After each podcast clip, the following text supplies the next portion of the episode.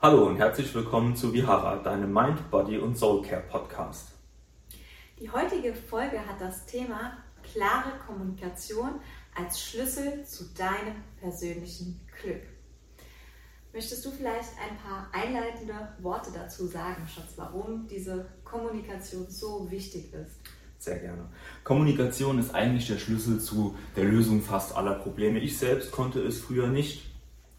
Aber wenn man sich mal überlegt, dass fast alle Probleme nur mit Worte gelöst werden können. Es ist für die meisten Menschen sehr schwierig, sich offen zu zeigen, verletzlich zu zeigen oder auch einfach mal ganz klar zu sagen, ich möchte das jetzt genau so oder das, was du gerade gemacht hast, stört mich aus den und den Gründen. Ich erlebe das in meinem Beruf eigentlich tagtäglich, dass man gerade diesen Konfliktsituationen gerne aus dem Weg geht. Ich höre dann immer wieder den Satz, reden bringt ja sowieso nichts. Aber keine Situation wurde jemals verbessert, indem man sie totgeschwiegen hat, indem man nicht darüber gesprochen hat. Genau, das ist richtig. Was da noch dazu kommt, nicht nur um diesen Konflikt zu lösen. Auch mit dieser Aussage, reden bringt sowieso nichts. Gehen wir mal von dem Worst Case aus, dass wirklich dein Gegenüber das, was du ihm sagst, nicht aufnimmt und es nicht zu einer Konfliktlösung beiträgt, dann ist es trotzdem so, dass du durch die klare Kommunikation, was das genau ist, das erfährst, erfährst du gleich, einfach es schaffst, dein Inneres nach außen zu bringen, dich von aufgestauten Emotionen, Gedanken, ähm, Gefühlen zu befreien, sodass du dich selbst reflektieren kannst und schauen kannst, okay, wo kommen diese Gefühle eigentlich her und warum lösen sie genau das bei mir aus, die Taten meines Gegenübers. Und alleine deshalb ist die klare Kommunikation schon so wertvoll, weil du einfach dich selbst von all dem befreien kannst und es sich eben nicht zu einem Berg in dir auftürmt. Und zu diesem Thema Berg, vielleicht möchtest du auch sagen, was es für das Gegenüber bedeutet. Für das Gegenüber bedeutet es natürlich eigentlich völliges Unverständnis.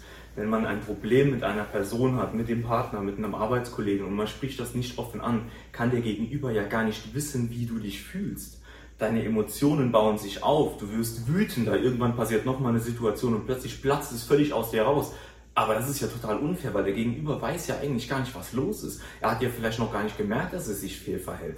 Und genau deshalb ist diese Kommunikation in Konfliktlösungen auch so wichtig. Am Ende des Tages haben die Leute meistens davor Angst, dass die Situation irgendwie eskalieren könnte oder dass das Gespräch total unangenehm wird. Das ist es in der Regel fast nie. Bei allen Konfliktgesprächen, wo ich dabei war, wo ich versucht habe, irgendwo so den Mittelweg zu finden, das waren immer ganz entspannte Gespräche und am Ende ist es nie so schlimm, wie man eigentlich in der Situation denkt, dass es sein wird. Ja. Was ich jetzt ganz spannend finde, du hast jetzt mehrfach und ich vorher auch schon das Wort Konflikt in den Mund genommen. Eigentlich kommt es uns ganz oft so vor, als wäre es jetzt wirklich gerade ein Konflikt, der zu lösen ist, weil, und das finde ich das Paradoxe daran, wir zu lange nicht darüber sprechen. Wenn wir Dinge sofort ansprechen und das mit der klaren Kommunikation, wie das funktioniert, sagen wir dir jetzt, dann kommt es nicht zu diesen Konflikten, die sich auch in uns drin aufbauschen und uns dieses beklemmende Gefühl, das du auch beschrieben hast, von boah, ich weiß gar nicht, wie ich das angehen soll, geben. Kann ich nur zustimmen. Also wenn man in einer Situation vielleicht schon ein beklemmendes Gefühl hat, aber direkt sagt, hey, pass auf, das fand ich gerade nicht in Ordnung. Man muss ja nicht unbedingt sagen, das hat mich verletzt. Ist sowas, würde ein Mann nie sagen, beziehungsweise sagen wir nicht gerne. Aber einfach mal sagen, fand ich jetzt gerade nicht in Ordnung, der Witz kam bei mir nicht gut an. Der Gegenüber würde nie sagen, ja, ich stelle dich nicht so dran. Ist halt, okay, sorry, habe ich, hab ich nicht gemerkt. Ändere ich vielleicht beim nächsten Mal. Ne? Ja, genau. Okay, jetzt haben wir so viel davon gesprochen, warum diese Kommunikation, diese klare Kommunikation so wichtig ist, um Konflikte zu vermeiden, sie zu lösen und dir selbst ein viel, viel besseres Gefühl zu geben, was im Endeffekt eigentlich dich in dein glückliches Leben führt. Jetzt ist die Frage, wie macht man das Ganze? Dazu haben wir dir die drei wichtigsten Tools heute mitgebracht. Möchtest du mit dem ersten Tool starten? Das erste Tool ist, seine eigenen Bedürfnisse zu erkennen und sich auch selbst einzugestehen. Genau, denn da fängt das ganze Problem ja eigentlich schon an. Wie kann ich meinem Gegenüber mitteilen, was ich brauche, was ich möchte, was ich will, was mich glücklich oder unglücklich macht, wenn ich es selbst nicht weiß. Und genau da setzt das Ganze an. Es ist ganz wichtig, dass du dich selbst reflektierst, in dich selbst hineinhörst, um eben deine Bedürfnisse wirklich greifen zu können. Und der zweite Schritt ist dann, sie nicht nur zu sehen, zu erkennen, zu greifen, sondern sie dir auch einzugestehen. Ähm, eingestehen ist, glaube ich, auch gerade bei dem Thema auch für Männer schwierig, oder? Bedürfnisse einzugestehen. Genau, Bedürfnisse einzugestehen, gerade auch das komplette Thema Gefühle, Gefühlswelt von Männern, weil alles, was in Richtung ich öffne mich, ich zeige Emotionen, geht direkt in Richtung ich bin schwach, also mache ich das nicht, ich bin hart. Und da sind wir jetzt ganz, ganz schnell wieder bei dem Thema Konflikt, ähm, weil wir einfach nicht offen über unsere Gefühle sprechen, kippt die Stimmung in eine ganz schnell eine aggressive, Stimme, in eine aggressive Richtung. Mhm. Was ich auch super spannend finde, gerade bei uns Eltern ist es ja auch noch ein Thema, dass wir, gerade Eltern wie wir jetzt auch noch mit kleineren Kindern, unsere Bedürfnisse zum Teil auch ganz unterbewusst unterdrücken, weil wir einfach, gerade wenn ein frisch geborenes Kind da ist, die Bedürfnisse von dem Kind komplett in das Zentrum unseres Handelns, unseres Denkens und auch unseres eigenen Fühlens stellen und so unsere eigenen Bedürfnisse einfach unterdrücken. Und da nochmal so den Switch auch hinzubekommen, wenn das Kind vielleicht größer wird, im besten Fall schon, wenn das Kind auch noch klein ist, das ist auch ein Punkt, der gerade uns Eltern aus meiner Sicht oft betrifft. Richtig. Ich würde mal sogar so weit gehen und sagen, dass man die Bedürfnisse nicht nur, nur anerkennen muss, man muss sie sogar äußern für das eigene Wohl. Es gibt ja auch diese klassischen Ja-Sager, die zu allem Ja sagen und alles tun. Das sind im Herzen gute Menschen, aber sie tun ständig Dinge, die sie eigentlich gar nicht wollen. Ja, natürlich helfe ich dir beim Umzug, natürlich übernehme ich deinen Job oder äh, mach den Babysitter oder sonst irgendwas. Immer dieses Ja, Ja, Ja, obwohl eigentlich Nein, Nein, Nein gemeint ist. Und dann kippt das eigentlich nur in zwei Richtungen. Entweder wird die Kommunikation zu dem, der fragt, aggressiv und man explodiert förmlich oder man zieht sich zurück. Depressiv ist jetzt ein hartes Wort, aber einem geht es einfach mental sehr schlecht, weil man ständig Dinge tut, die man eigentlich nicht will, weil man sie nicht offen kommuniziert. Genau.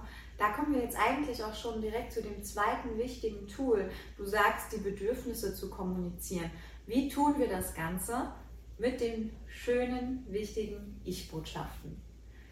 Die Ich-Botschaften, das zweite Tool, Magst du was dazu sagen, Schatz? Während ich unseren Kater hier mal Selbstverständlich. Die Ich-Botschaften sind eigentlich ganz wichtig und doch tun wir sie nicht. Wir kommunizieren gerne auf Umwegen. Wir, wir, wir versuchen unsere Bedürfnisse irgendwie auf eine andere Art und Weise zu kommunizieren, anstatt es direkt anzusprechen, anstatt direkt zu sagen, hey, Schatz, hör zu, mir geht es aktuell schlecht, ich brauche eine Auszeit. Unsere Tochter schläft seit sehr, sehr langer Zeit schlecht. Ich brauche heute einen Tag für mich oder morgen und ich gehe dann ins Training und ich will auch gar nicht sagen, wann ich nach Hause komme. Es sind sowieso nur zwei Stunden, aber ich brauche eine Auszeit. Punkt. Genau, und da wirklich einfach mal das Innere nach außen zu bringen. Mir geht es schlecht. Ich brauche eine Auszeit. Da sind wir bei dem Thema Bedürfnisse erkennen, Bedürfnisse äußern. Wie sieht es in dir drin aus? Weil sogar jemand, der uns so nahe steht wie unser Partner, weiß nicht, wie es in uns drin aussieht, wenn wir es nicht kommunizieren. Wenn wir das über eine lange, lange Zeit immer so machen mit Ich-Botschaften, wirklich offen sein, dann kann es sein, dass der Partner irgendwann sich wirklich in uns hineinversetzen kann. Aber es ist auch darüber hinaus zum einen unfair, deinem Partner gegenüber zu erwarten, dass er dich komplett fühlt, weil das kann er einfach nicht. Er ist immer noch ein anderer, eigenständiger Mensch. Zum anderen auch für eure Beziehung einfach nicht dienlich, wenn du erwartest, dass dein Partner weiß, wie du dich fühlst. Und deswegen sind diese Ich-Formulierungen, diese Ich-Botschaften ganz, ganz wichtig. Übrigens auch in Streitgesprächen und in Konfliktsituationen. Wirklich, die sind the key, oder? Auf jeden Fall, definitiv.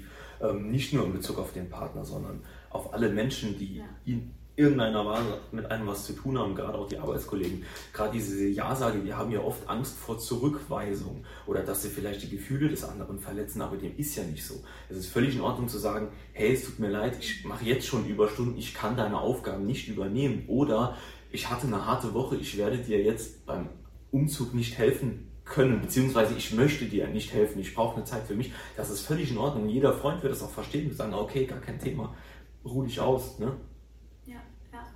Auch ganz schön ähm, für Partnerschaften jeglicher Art, genau das zu tun, zu sagen, warum mache ich etwas nicht? Ein bisschen mehr zu geben als, nee, ich habe keinen Bock, du hast mich schon letzte Woche gefragt, ob ich deine Aufgaben mache.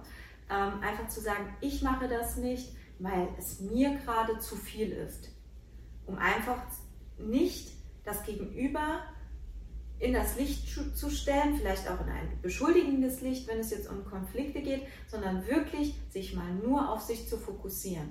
Das ist auch für dich selbst super, super befreiend, finde ich, weil du es dann einfach gesagt hast ne, in dieser Ich-Botschaft und für dich auch gelöst hast. Aber wie gesagt, auch gegen, gegenüber demjenigen, dem du es äußerst, ähm, anstelle dieser Beschuldigungen. Und das ist eigentlich schon unser drittes Tool. Bevor wir darauf eingehen, vielleicht noch eine Kleinigkeit, ähm, was auch die Ich-Botschaften angeht. Es kommt bei dem, es gibt ja immer Sender und Empfänger. Und bei dem Empfänger kommt es natürlich auch ganz anders an, wenn man in der Ich-Botschaft formuliert. Es macht nämlich einen erheblichen Unterschied, ob ich sage, das war respektlos oder ich sage, ich fühle mich gerade von dir nicht respektiert. Dann denkt man nämlich, das, wieso, das war doch gar nicht respektlos. Oder man denkt, wieso fühlt er sich jetzt so? Habe ich irgendwas Falsches gesagt? Vielleicht kommt dann auch ein bisschen mehr Selbstreflexion in die ganze Sache sehr, sehr guter Punkt.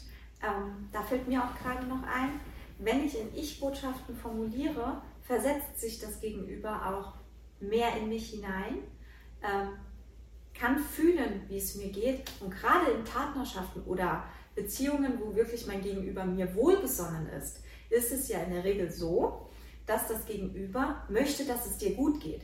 Wenn es sich also in dich hineinversetzen kann, dein Gesprächspartner sich in dich hineinversetzen kann und sieht, okay, ihr oder ihm geht es jetzt gerade damit nicht gut oder fühlt sich so, dann kann er auch viel mehr oder will er dir viel eher helfen, das zu ändern.